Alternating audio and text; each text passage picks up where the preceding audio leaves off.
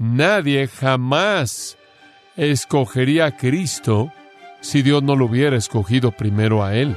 Somos salvos y tenemos vida porque Dios escogió libremente dárnosla.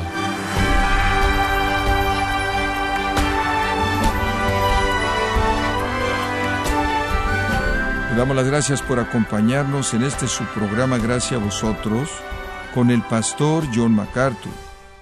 La mayoría de los peregrinos que arribaron a Estados Unidos en 1620 leían la Biblia de Ginebra, considerada la Biblia de la Reforma Protestante inglesa, que tenía de distintivo esa versión bíblica.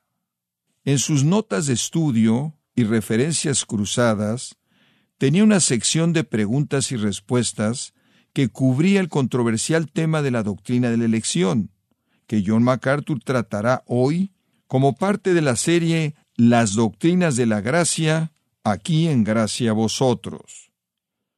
Hemos estado hablando del asunto de la elección divina, quién escogió a quién, y entiendo que esta no es una controversia pequeña. Cuando usted habla de la doctrina de la elección, hay muchas personas que sienten, como lo señalé en nuestro mensaje original, que esta es una doctrina peligrosa, que esto convierte a Dios en un monstruo, que esto es casi blasfemo, que esta es una especie de herejía. Sin embargo, sin importar cuánto la razón humana pueda luchar contra esta doctrina, es enseñada de manera inescapable en las Escrituras y necesitamos doblar nuestras rodillas ante esta gran verdad de la elección divina y una vez que lo hacemos, se puede convertir para nosotros la más preciada de todas las doctrinas. Juan 1 dice, Mas a todos los que le recibieron les dio potestad de ser hechos hijos de Dios, a los que creen en su nombre, que nacieron no de sangre ni de voluntad de carne ni de voluntad de varón, sino de Dios. El creer no viene por la voluntad del hombre o la voluntad de la carne, la Biblia entonces dice que la gente es incapaz de entender la verdad, la verdad del Evangelio. Son incapaces de arrepentirse, son incapaces de creer. De tal manera que la única manera en la que un pecador puede ser redimido es por la obra de Dios. Si alguien llega a ser salvo, es porque Dios supera todas las incapacidades naturales normales. Esa es la razón por la que decimos que la salvación es toda de Dios. ¿Por qué es que Dios escogió rescatar a pecadores de su juicio justo? Y la respuesta realmente es asombrosa. Para entender por qué Dios hizo esto, quiero ayudarle a entender algunos textos muy, muy poderosos de las Escrituras. Comencemos en Tito, capítulo 1. Tito, capítulo 1. Y quiero que entiende el panorama general de esta doctrina gloriosa de la elección.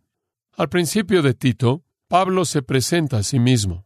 Y él se presenta a sí mismo en maneras que son esenciales a su llamado. Él es un siervo de Dios y apóstol de Jesucristo. En el sentido amplio, él sirve a Dios. En el sentido más específico, él sirve a Dios como un apóstol de Jesucristo. Ahora, al cumplir su servicio a Dios y su apostolado en nombre de Jesucristo, hay varios elementos en su ministerio. En primer lugar, él dice, conforme a la fe de los escogidos de Dios, o como algunas traducciones lo expresan, por la fe o para la fe de los elegidos de Dios. Entonces, lo primero que Pablo dice es que Dios me ha llamado a su servicio y su primer tarea es para la fe de los escogidos. Esto quiere decir que Él debe traer el Evangelio a los elegidos para que lo puedan oír y creer. Ahora, debido a que Pablo no sabe quiénes son los elegidos, debido a que no hay manera de identificarlos, debido a que el decreto de Dios y su elección soberana es secreta y escondida, Pablo entonces predica el Evangelio a donde quiera que va, sabiendo que el Señor lo usará para traer el Evangelio a los elegidos, quienes creerán. Esto es el evangelismo. Y después está un segundo aspecto en su ministerio. Él dice, no solo Él es llamado por Dios para representar a Jesucristo al traer la verdad a los elegidos para que la puedan oír y creer, sino que para aquellos que creen, Él trae el conocimiento de la verdad que es según la piedad. Ese es el segundo aspecto. Una vez que la gente ha creído, necesitan ser instruidos con la verdad para que puedan crecer en la semejanza a Cristo. Hay un tercer aspecto del ministerio y es verdad para Él y para todos nosotros, versículo 2, en la esperanza de la vida eterna. El tercer aspecto es ese elemento de aliento y consolación y esperanza que ve hacia la gloria futura. Entonces, resumiéndolo, él dice, en primer lugar, yo predico el Evangelio para que los elegidos puedan oírlo y creer. Después enseño la palabra para que aquellos que creen puedan crecer en el conocimiento de la verdad hacia la piedad. Y después les hablo acerca de la vida eterna venidera para que puedan vivir en esperanza. Y la esperanza se convierte en su gran consuelo. Pero quiero que se enfoque en el versículo 2, título 2. Todo esto de la justificación a través de la santificación a la glorificación, todo esto viene de Dios quien no miente, y quien lo prometió, y dice, antes de que comenzara el tiempo. Antes de que comenzara el tiempo, Dios prometió que Él salvaría y santificaría y glorificaría a creyentes. Ahora la pregunta es, antes de que el tiempo comenzara, ¿a quién es que Él hizo esta promesa? Ciertamente no se lo prometió ningún ser humano porque no había ninguno antes de que el tiempo comenzara es antes del día uno de la creación. Ciertamente no le prometió esto a ángeles, porque no hay ángeles salvos, hay ángeles santos quienes nunca cayeron y hay ángeles caídos quienes nunca son redimidos sino que se dirigen a un lago de fuego preparado para ellos. Nunca ha habido la salvación de ningún ángel, entonces Él no hizo ninguna promesa acerca de salvación y santificación y glorificación a los ángeles, y Él no se la hizo a personas porque no había ninguna persona. De hecho, es muy probable que cuando esta promesa fue hecha, no había ningún ángel tampoco, porque los ángeles parecieron ser creados alrededor del mismo tiempo en el que el resto de la creación fue creada. Entonces, ¿a quién le hizo esta promesa? Bueno, tiene que ser una promesa intertrinitaria. Tiene que ser Dios haciendo una promesa dentro de la Trinidad. ¿Y a quién entonces está haciendo esta promesa? Acompáñeme a la segunda carta de Pablo a Timoteo y sigamos el camino de esto. Segunda de Timoteo capítulo 1 en el versículo 9. El versículo 8 termina con una referencia a Dios y después el versículo 9 dice refiriéndose a Dios, quien nos salvó y llamó con llamamiento santo, no conforme a nuestras obras, sino según el propósito suyo y la gracia que nos fue dada en Cristo Jesús. Y aquí está exactamente la misma frase griega como en Tito 1.2. Antes de los tiempos de los siglos, la pregunta es, ¿a quién le hizo la promesa? No se la hizo a los pecadores, no estaban ahí. ¿A quién se la hizo? Bueno, el versículo 9 dice, nos fue dada en Cristo Jesús. Y le quiero decir que ahí está la clave. El Padre le hizo una promesa al Hijo. La totalidad de la salvación viene de Dios. Todo tiene que ver con su propio propósito y es concedida a favor de Cristo. Entonces lo que usted tiene para entender esta gran doctrina de la elección es esto. El Padre, en algún punto en la eternidad pasada, le dice al Hijo, voy a redimir pecadores y lo voy a hacer por ti. ¿Por qué haría Dios eso? Porque Él ama al Hijo. Y en el capítulo 17 de Juan, el Hijo celebra el amor mutuo que tiene con el Padre, y el amor da y el Padre determina en su amor eterno dentro de la Trinidad que Él expresará su amor por el Hijo al darle al Hijo un regalo, y ese regalo esencialmente va a ser una humanidad redimida. Por así decirlo, Él le da a su Hijo una novia. En el mundo antiguo, los padres escogían las novias para sus hijos. Y aquí usted tiene el patrón divino. Conforme Dios determina que él escogerá una novia para su hijo. En Juan capítulo 6, versículo 37, esto es crítico. Todo lo que el Padre me da, vendrá a mí. Aquí es en donde tiene que ser entendido. Toda persona salva es un regalo del Padre al Hijo. Siempre hubo un precio pagado por una novia, pagado al Padre, por el que tomaba la novia. En este caso, el padre tuvo que entregar a su propio hijo, el hijo tuvo que entregar su propia vida para pagar el precio para comprar a su novia. La totalidad de la historia redentora tiene que ver con el padre buscando una novia para su hijo, y el padre determinó, antes de la fundación del mundo, quién sería la novia y escribió los nombres, de tal manera que toda persona que viene a Cristo es dada a Cristo por el Padre. Simplemente es una verdad asombrosa y gloriosa. Entonces, ¿cómo es que la gente salva son escogidos? Sus nombres son escritos en el libro de la vida del Cordero antes de la fundación del mundo. Cada uno de ellos es un regalo personal del Padre al Hijo. Y después de regreso al versículo 37, todo lo que el Padre me da vendrá a mí. Si usted es dado, usted vendrá. Eso es lo que los teólogos a lo largo de los siglos han llamado gracia irresistible.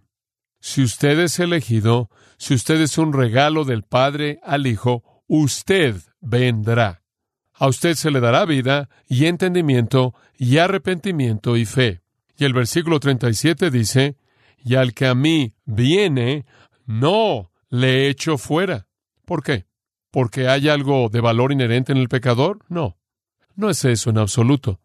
El valor no está en el regalo. El valor está en el dador del regalo. Es debido a que el Hijo ama de manera tan perfecta al Padre, que lo que el Padre le da al Hijo adopta un valor infinito debido al dador, no el regalo.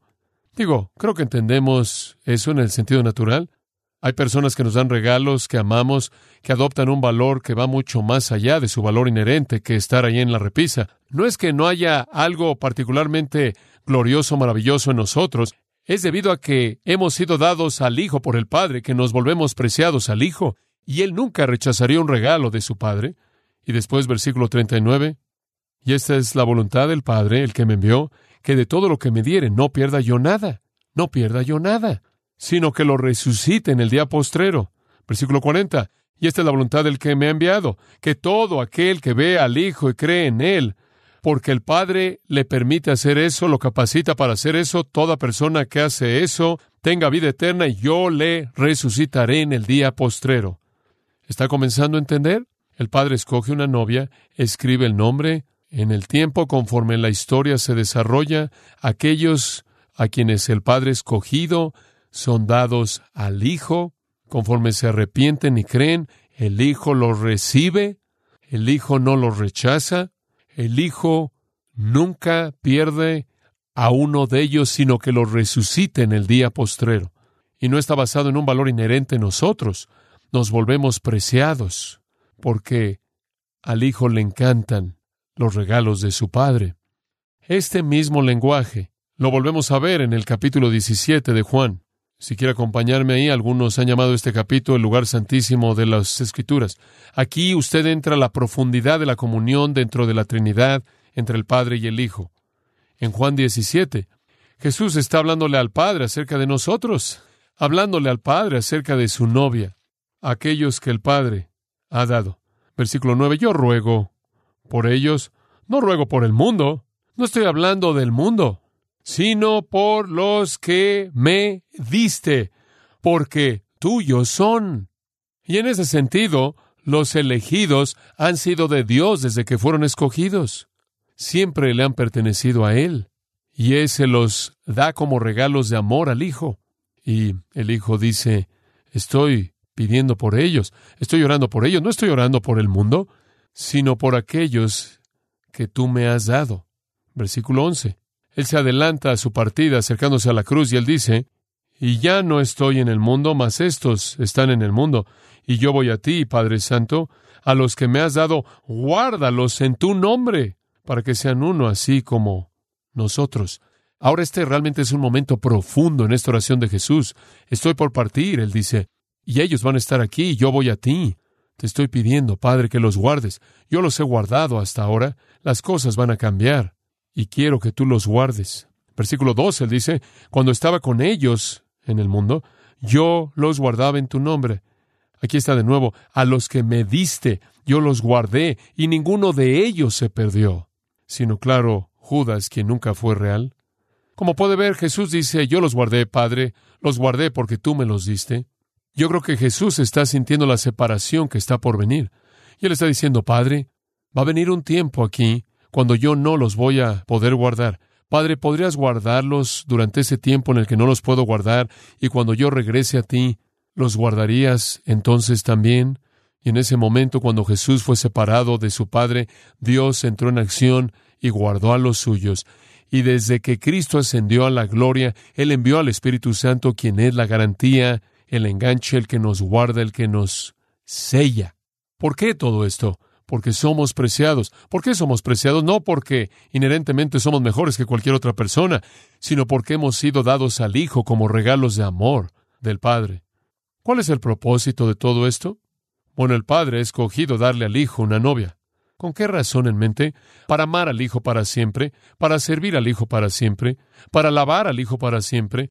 Él es digno de una humanidad redimida, quien va a llenar los cielos eternos con alabanza y honra dadas al Hijo. Estarán, como Apocalipsis 4 y 5 los retrata, congregados en torno al trono de Dios, clamando por los siglos de los siglos, digno es el Cordero, digno es el Cordero, y servirán a Cristo, y más que eso, inclusive serán hechos como Él, porque le verán como Él es, tendrán un cuerpo semejante a su cuerpo de resurrección, Filipenses 3, 20 y 21 dice, tanto como la humanidad glorificada puede ser como la deidad encarnada, seremos como Cristo. Esta es la manera en la que uno debe entender la elección. Esta es la manera en la que uno debe entender la elección. Esto es lo que Pablo llama en Filipenses 3 el premio del supremo llamamiento. El premio de ser llamado es ser hecho como Cristo. Ser hecho como Cristo para que podamos reflejar su gloria. De tal manera que Él es el protótocos, el primordial, el premier entre muchos hermanos. Esto es muchos que son hechos como Él. Vamos a llevar su imagen. Y eso satisfacerá al Padre, quien tiene un amor perfecto por el Hijo. Permítame mostrarle otra característica asombrosa de esto. Pase a Primera de Corintios 15. Primera de Corintios 15. Hay mucho acerca de la consumación aquí, del fin de todo. Pero el versículo 25 habla de cómo Cristo va a reinar y finalmente va a colocar a todos sus enemigos a sus pies. Esto está viendo al final de todo. Y el versículo 26 la abolición de la muerte que viene al final mismo de este universo como lo conocemos. Y al final, el versículo 27 dice, porque todas las cosas las sujetó debajo de sus pies. Ahí está donde el padre lleva a la novia y le entrega la novia al hijo. Todo está ahí. Todo está sujeto a él, lo cual significa toda la humanidad redimida. Todo se habrá acabado la historia humana y la novia estará completa y será entregada al hijo, todo colocado en sujeción a él. Y después observa el versículo 28, realmente asombroso. Pero luego que todas las cosas le estén sujetas, entonces también el Hijo mismo se sujetará al que le sujetó a él todas las cosas, para que Dios sea todo en todos. Hombres, es una mirada asombrosa a la gloria de nuestro futuro. ¿Qué está diciendo? Está diciendo esto que cuando el Padre le dé la novia al Hijo, cuando todo se haya acabado y la redención se haya terminado, y todos los redimidos sean congregados, y el Padre le haya dado al Hijo la novia, el Hijo, en un acto de amor recíproco, entrega a la novia y a sí mismo de regreso al Padre para que Dios sea todo en todo. Somos, en un sentido, salvados, no como un fin en nosotros mismos, sino como un medio para alcanzar un fin. No merecemos ser salvos. El infierno no es injusto, el infierno es justo, el castigo eterno es justo. Pero Dios es misericordioso hacia nosotros, no por algún valor que poseemos, sino porque Él valora a tal grado a su Hijo como para darle a su Hijo una humanidad redimida, quien lo adorará para siempre, por salvarlos, añadiendo una dimensión de adoración y alabanza que los ángeles no pueden dar. Y el hijo, habiendo recibido a su novia, se entregará a sí mismo y a su novia de regreso al Padre en un acto recíproco de amor. Esta doctrina de la elección no es algo filosófico, no es alguna abstracción, es el corazón y el alma de toda la redención. El precio, el padre le dijo al hijo, hay un precio para tu novia, y fue un precio profundo. Él llevó en su propio cuerpo nuestros pecados en la cruz. Fuimos redimidos no con cosas corruptibles como oro y plata, sino con la sangre preciada, la sangre de Cristo, como un cordero sin mancha. Él quien era rico, el Hijo, rico en riquezas celestiales, se volvió pobre, para que nosotros, mediante su pobreza, nos pudiéramos volver ricos. ¿Sabe una cosa? Cuando usted piensa en la doctrina de la elección desde ese punto de vista, simplemente es tan asombroso. El Padre hace al Hijo pecado para pagar el precio para una novia indigna. Permítame decirle al cerrar cómo debe usted pensar de la doctrina de la elección. La elección aplasta el orgullo. Eso es lo primero en lo que quiero que usted piense. No produce nada más que humildad. No es que usted creyó porque usted fue más inteligente que alguien más, o mejor que alguien más, o más sabio que alguien más. Es que usted fue escogido. Spurgeon llamó esta doctrina la doctrina que más despojaba en todo el mundo. Él dijo, yo no sé de nada, nada de nuevo que sea más humillante que esta doctrina de la elección. Él dijo, algunas veces me he caído postrado ante ella cuando me esfuerzo por entenderla, pero cuando me acerqué y un pensamiento me poseyó, Dios me ha escogido a mí desde el principio para salvación, me tambaleé por ese pensamiento poderoso y descendió de la elevación mi alma postrado y quebrantado diciendo, Señor, no soy nada, yo soy menos que nada, ¿por qué yo? ¿Por qué yo? Eso, mi querido amigo, eso aplasta todo orgullo, es el corazón mismo de la adoración, ¿no es cierto? Por otro lado, esta doctrina exalta a Dios, esto le da toda la gloria a Dios, esta doctrina declara que el entendimiento de la verdad, la creencia en la verdad, el arrepentimiento del pecado y el poder para la obediencia al Evangelio, todo viene de Dios, no a nosotros, no a nosotros, oh Jehová, sino a tu nombre da gloria. Y creo, en tercer lugar, que esta doctrina no solo aplasta el orgullo y exalta a Dios, sino que produce gozo. De hecho, planta en su corazón una especie de gozo abrumador. Es el misterio de esta doctrina que contribuye al gozo. Es la falta de esperanza en nuestras propias habilidades que fortalece ese gozo. Digo, simplemente continúo estando aplastado de gozo. El Salmo 65.4 dice, Bienaventurado el hombre o el varón a quien tú escoges y haces que se acerque a ti. Si el Señor no nos hubiera escogido a nosotros, seríamos como Sodoma, destruidos. En lugar de sentarnos y cuestionar los sentimientos racionales que algunas veces se apegan a esta doctrina, celébrela. Usted ha sido amado por Dios con un amor eterno. En cuarto lugar, es una verdad que concede privilegios. Nos concede beneficios inexpresables y beneficios que nunca, jamás podríamos ganarnos. Hemos sido bendecidos con toda bendición espiritual en los lugares celestiales en Cristo.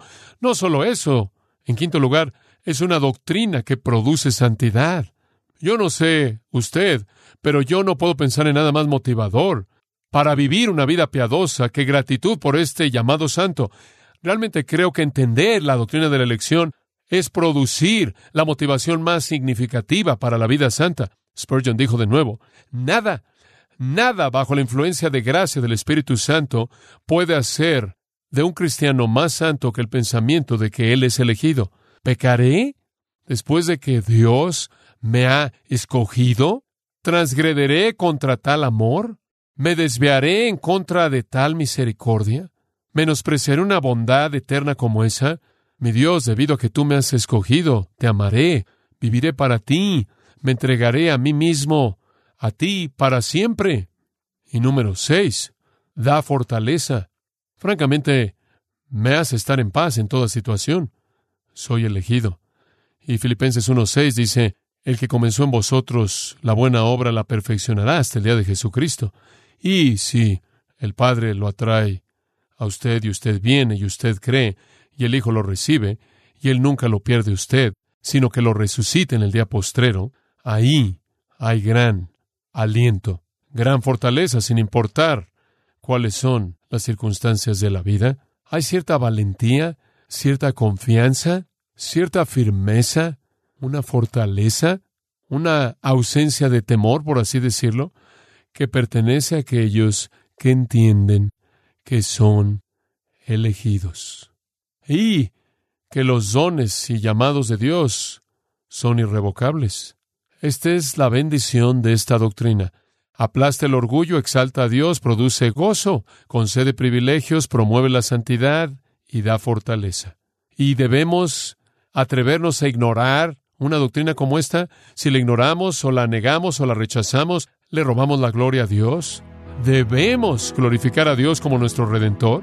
¿Debemos glorificar a Dios como el dador de vida y entendimiento y arrepentimiento y fe de lo cual somos incapaces? Si negamos esta doctrina, entonces nos quedamos con un mal entendimiento de nuestra propia debilidad y perdemos el sentido entero del panorama de toda la historia de la redención. Y alguien en este punto va a decir, bueno, ¿cómo sabes si eres elegido? ¿Crees en el Evangelio? ¿Te has arrepentido del pecado? ¿Deseas obedecer al Señor? ¿Amas al Señor Jesucristo? Esa es la prueba, porque eso no es posible fuera de la obra poderosa, soberana de Dios.